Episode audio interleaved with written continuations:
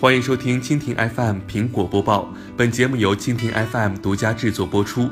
收听更多精彩内容，请收藏订阅本节目，关注蜻蜓 FM，关注科技频道。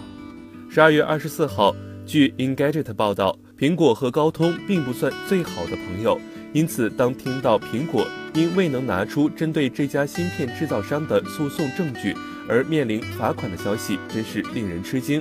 据彭博社报道，加州圣何塞法院已责令苹果每天支付2.5万美元，因该公司未能交出联邦贸易委员会诉讼所需的文件。今年早些时候，该机构就反竞争行为起诉了高通。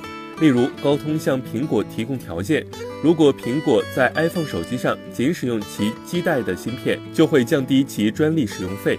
目前还不清楚为什么苹果不能按法庭要求的那样快速准备资料。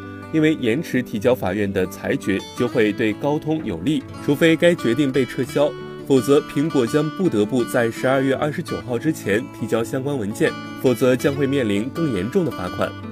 不过，不管罚款金额是多少，它几乎不会影响苹果的财务状况，因为苹果在几秒钟内就能盈利二点五万美元。虽然苹果并没有直接卷入这场官司。但两家公司正在进行一些法律上的较量。当然，高通也以自己的诉讼回应，声称从 iPhone 七到 iPhone X，所有的 iPhone 都侵犯了至少十六项专利。以上就是本期苹果播报的全部内容，更多精彩内容尽在蜻蜓 FM。